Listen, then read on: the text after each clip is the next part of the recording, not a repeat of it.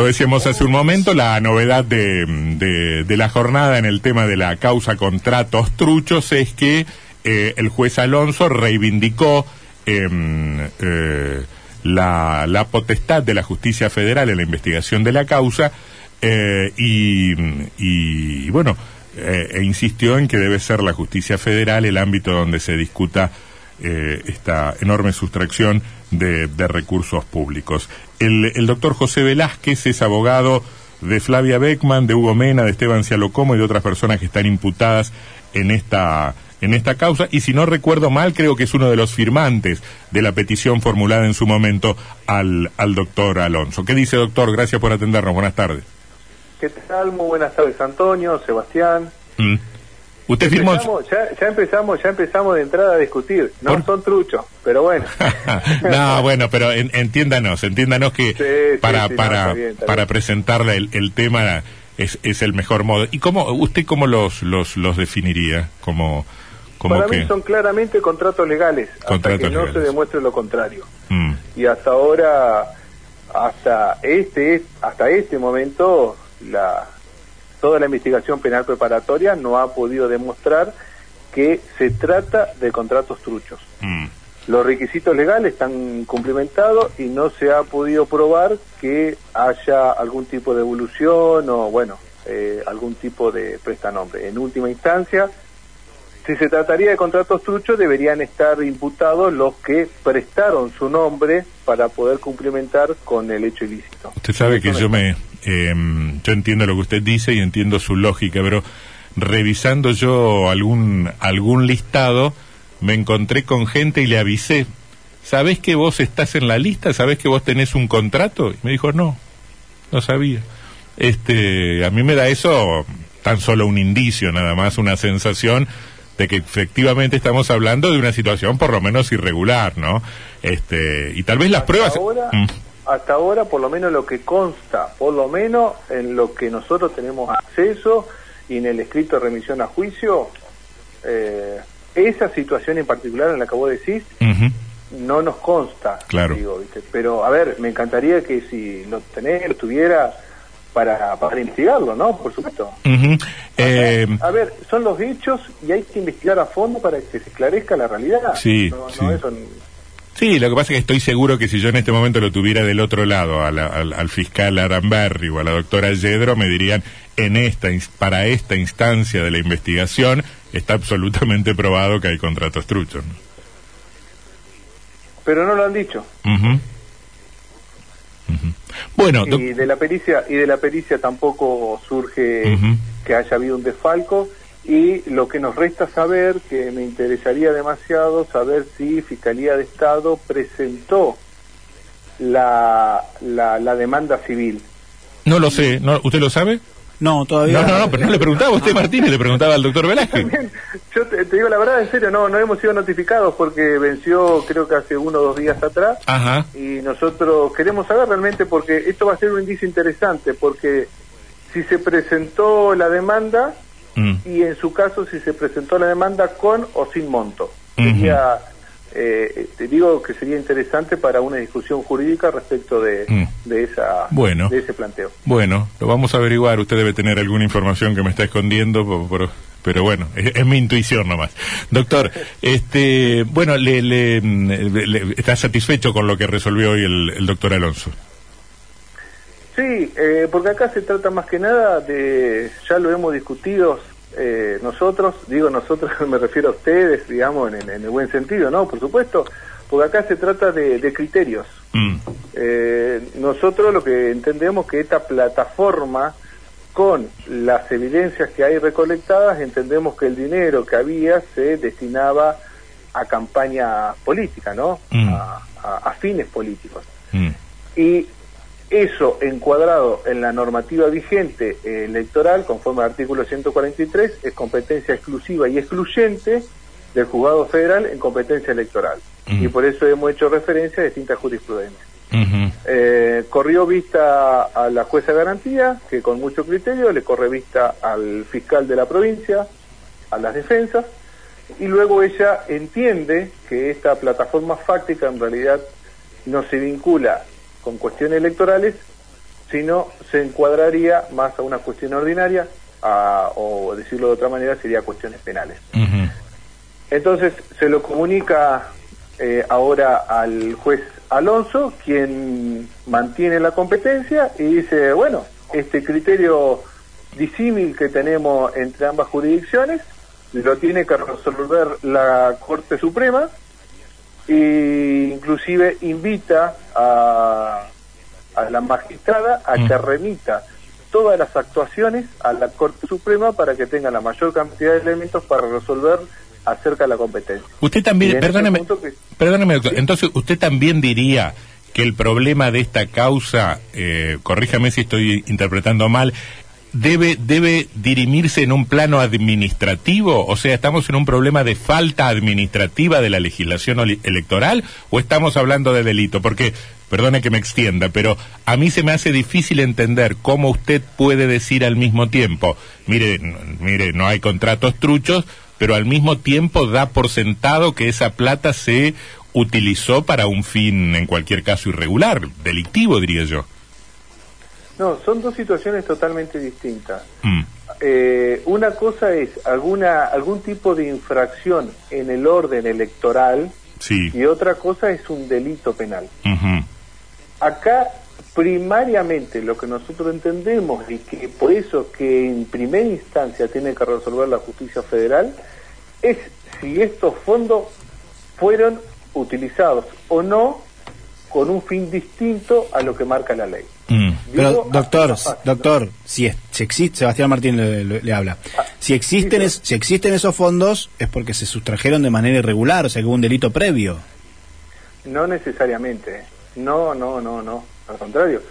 Eh, acá lo que está en discusión, si esa finalidad, esa finalidad que corresponde a evidencia recolectada eh, por parte del Ministerio Público Fiscal, que tiene que ver con los cuadernos, con la, cajita, con, ¿cómo es? con medios periodísticos, con testimoniales, eh, que esa plata tenía un fin político, encuadra en una infracción electoral. Eh, doctor, ¿y qué le Perdóname, Sebastián. ¿Sabe lo que, lo que, lo que, mm, lo que me surge a mí, doctor? Es que por lo menos en, en, la, en, el escrito de elevación a juicio, eh, no hay ningún elemento que permita pensar que la plata sustraída fue a la campaña del partido A, del partido B, del partido C, ni de 2015, ni de 2013, ni de 2009. Yo no, no, no, no veo ningún elemento en la causa que me permita llegar a esa conclusión. Claro, convengamos que, en primer lugar, eh, en el, en, el, escrito remisión a juicio hay elementos. Por ejemplo, hay mensajes de texto que se refieren a la campaña del 2013, uno de los que estoy recordando ahora, porque la verdad que es un escrito de remisión a juicio, no me acuerdo, creo que como 500 páginas, 600 páginas, que se refieren a la campaña electoral y se refieren a un candidato, mirá, este no va a poder ser presidente, mirá, este no va a poder ser gobernador, ¿viste? Hay hay elementos, por ejemplo, los primeros que me acuerdo en este en este momento. Hay. Y en segundo lugar, el escrito de remisión a juicio tiene que ver con la hipótesis del caso de fiscalía. Claro, sí, es cierto. Nosotros tenemos otro conjunto de evidencias que la vamos a aportar cuando se nos corra vista del escrito de remisión a juicio, cuando nos corra el plazo, en realidad, cuando nos corra el plazo, donde vamos a poder demostrar nuestra hipótesis del caso que tiene que ver con este fin electoral. Está bien, está bien. Doctor Velázquez, eh, ¿qué puede decir de eh, los argumentos que grimió la jueza Barbagelata el otro día, donde sostuvo para eh, defender la postura de la justicia ordinaria como competente en este caso, que ninguno de los imputados tiene calidad de sujeto activo en las infracciones administrativas electorales, que son fondos provinciales de lo que se están hablando, que se destinaron a compra de ganado, a inversiones inmobiliarias en la provincia. Ay, Sebastián, la pregunta que hiciste podría estar hablándote una hora y media respecto a un análisis crítico de, de la resolución de la doctora Marina Barrayelata. Yo, en el caso, disiento con ella en términos de criterio, ¿no? Eh, para, para empezar eso, digamos. Y en términos sintéticos, eh, lo que yo te podría decir de que eh, entiendo que ella le ha dado volumen o peso eh, algunas evidencias o algunos relatos por encima de otros. Mm. Eh, nosotros entendemos que en un análisis omnicomprensivo de la evidencia y no solamente teniendo en cuenta la de fiscalía, sino también la de las defensas que fueron presentadas en el juzgado electoral y que eventualmente, hablan hipótesis, si la Corte dice, mire, esto es competencia de la provincia, porque eso puede, eh, nosotros aportaríamos y le daría un vuelco a la causa. Eh, nosotros sopesamos y entendemos que se trata de una cuestión electoral. Bueno, ya, ya creo que hemos discutido est- estos Bueno. argumentos. Lo que nos, nos eh, tiene nuevamente eh, es la insistencia de cada uno de, los de los actores en cuanto a la, la recurrencia a la Corte Suprema, en este caso. ¿Qué plazo puede llegar a tener ese, ese, ese trámite de resolución de la Corte? La, bueno, mira, acá también hay una variable a tener en cuenta, que por eso el juez Alonso con mucho criterio le indica y le comunica a la Cámara Nacional Electoral, estamos hablando en el plano federal, eh, porque hay un recurso pendiente de queja, que si bien eh, no tiene efectos eh, sobre este trámite, pero es a considerar, ¿no? Así que yo entiendo que a partir de esta comunicación que ha realizado Alonso a la Cámara Nacional Electoral, prontamente tiene que expedirse acerca del recurso de queja que ha presentado la fiscal federal ante esos estrados. Ujú. No- nos, re- Eh, ¿Nos recuerda que- cuál es el recurso de queja que está presentado? El, que presentó la Fiscalía Federal, eh, te recuerdo que en su momento cuando eh, Alonso resuelve que es competencia electoral, eh, la fiscal federal presenta un recurso de apelación, Está. este es rechazado por Alonso por improcedente, como lo indica el, el Código Procesal, y la Fiscalía Federal se va en queja a la Cámara Nacional Electoral. Recuerdo, sí. Eh, Entonces, ah. sí. sí, sí, lo escucho. Ajá, bueno, entonces ahora la Cámara Nacional Electoral tiene que resolver acerca de este planteo. Eh, mi expectativa es que la Cámara Nacional Electoral le dé la razón a- al doctor Alonso rechazando el recurso de la Fiscalía Federal y me parece que con ese criterio se estaría allanando el camino y creo que la Corte iría en el mismo sentido. Bien, mi última pregunta eh, eh, sobre este tema, doctor Velázquez, es si podemos imaginarnos que mientras se sustancia la resolución de la Corte sobre el conflicto de competencia, la doctora Barbayelata dice, bueno, fijo fecha, esto se hace el 24 de octubre, me vienen a declarar todos los que tienen que estar declarando, yo no puedo estar esperando que la Corte resuelva. ¿Podría pasar eso? Se lo pregunto tanto desde el plano teórico como desde, desde el análisis concretísimo de este caso. Desde mi lugar, desde mi criterio, en términos racionales yo entiendo que eso es eh, inviable. Inviable porque justamente acá lo que se está discutiendo es la competencia.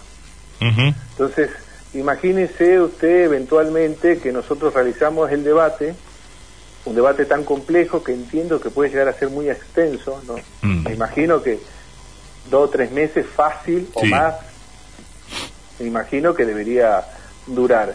Y, y, y durante el transcurso la Corte dice, no, mire que esto se trata de una competencia electoral. O sea, el dispendio jurisdiccional y de tiempo me parece que amerita de ser responsables, de ser cautelosos y esperar que resuelva la Corte definitivamente de quién es la competencia para de una buena vez zanjar el criterio. Mm, entendí. yo digo, entiendo acá hay una discusión, una discusión acerca de los criterios. A uno le podrá gustar un criterio, el otro criterio, pero eh, estamos todos, todos planteando cuestiones dentro del marco normativo. Doctor Velázquez, le cambiamos de tema. Sabemos que hoy también hubo una audiencia en el caso Ferreira, este violento asalto al hijo del dueño de un corralón aquí en la ciudad de, Paraná, en el que le robaron una mochila con al menos 40 mil dólares. Eh, usted es uno de los abogados querellantes de la familia de Ferreira. ¿Qué novedades hubo en la audiencia de hoy en tribunales por los detenidos del caso? Bueno, en ese sentido te recuerdo que junto con el doctor Germán Palomeque y Pedro Fontanepto llevamos adelante la, la querella de la familia, como bien lo dijiste vos, y en esta instancia, hoy a las 13 horas, luego de que el fiscal eh, Mariano Budasov le, le relató el hecho a Ariel Sione y a Núñez, también denominado el paraguayo, eh, no hubo acuerdo y se fue a discutir las medidas cautelares o, eh, preventivas como comúnmente se lo denomina. Y en ese sentido, el juez de garantía, Mauricio Mayer, dictó eh, una prisión domiciliaria de 38 días, en realidad, bueno, 38 días y hasta tanto lleguen las tobilleras tendrán que ir a la unidad penal.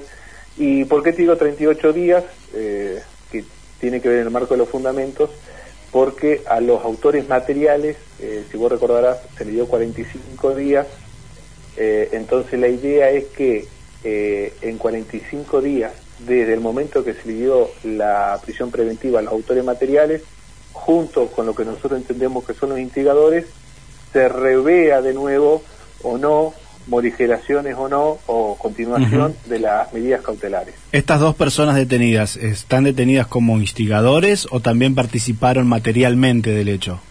No, en esta instancia, porque estamos hablando siempre en un plano provisorio, sí, sí, claro. se trata de instigadores. En este momento, digo en este sentido, ¿sabes por qué digo en este momento? Porque hay que ser muy cuidadoso.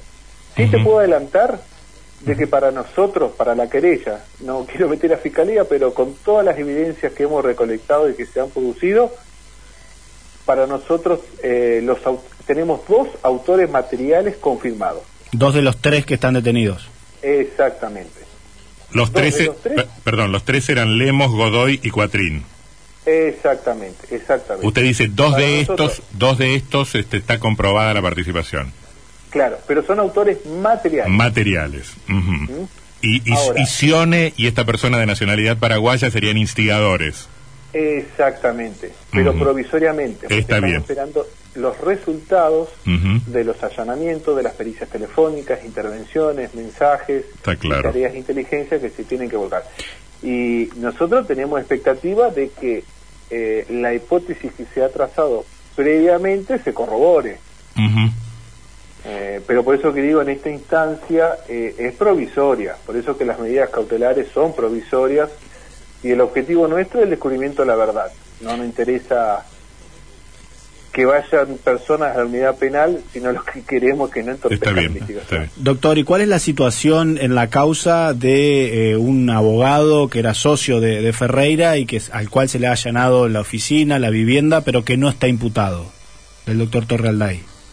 Mire, eh, nosotros hemos tenido indicios eh, de sospechas eh, y por eso que hemos hemos emprendido, digamos, las, los, los pedidos de allanamiento, intervenciones telefónicas, tareas de inteligencia, pero como en principio hasta ahora no se han corroborado las hipótesis de, de juicio ex antes, ¿no? Teniendo los indicios, no se ha procedido a la a la imputación del hecho. Es por eso, lisa y llanamente por eso. Nosotros, por eso que nosotros, digo, eh, ustedes me han visto en mi rol de defensor y ahora en mi rol de querellante, pero nosotros también mantenemos una línea de conducta que tiene que ver con el respeto de las garantías del debido proceso. O sea que... Si no eh, tenemos indicios, no avanzamos. Coinciden un poco con el avance de, la Fiscalía en este caso, de, no imputar. Sí, totalmente. Estamos trabajando, la verdad que estamos eh, muy a gusto y, y muy eh, contentos con el actuar del, mm. Ministerio Público Fiscal y en lo digo digo el Ministerio Público Fiscal porque también hay empleados, hay claro. fiscales coordinadores, digo es, es, un equipo que encabeza en este caso particular el doctor Mariano Budazo. ¿Cuál era el vínculo de esta persona? ¿Cuál era, sí, sí, ¿cuál era el vínculo de esta persona de nacionalidad paraguaya con Ferreira? ¿Trabajaba con él? Claro, eh, sería a ver, el capataz de, de, las, de las construcciones. Fíjese que, por eso que digo, hay muchos indicios que se van conectando. Guillermo Torrelday y Pablo Ferreira eran socios. Uno hacía de fiduciario en fideicomisos y eh, Pablo Ferreira era el, administrador porque tenía la constructora. Y eh, Núñez era de alguna manera el capataz, el encargado del control de las obras. Muy bien. Doctor Velázquez, gracias por su gentileza. Este, ha sido usted muy amable. Que la pase muy bien. Muy amable, hasta luego.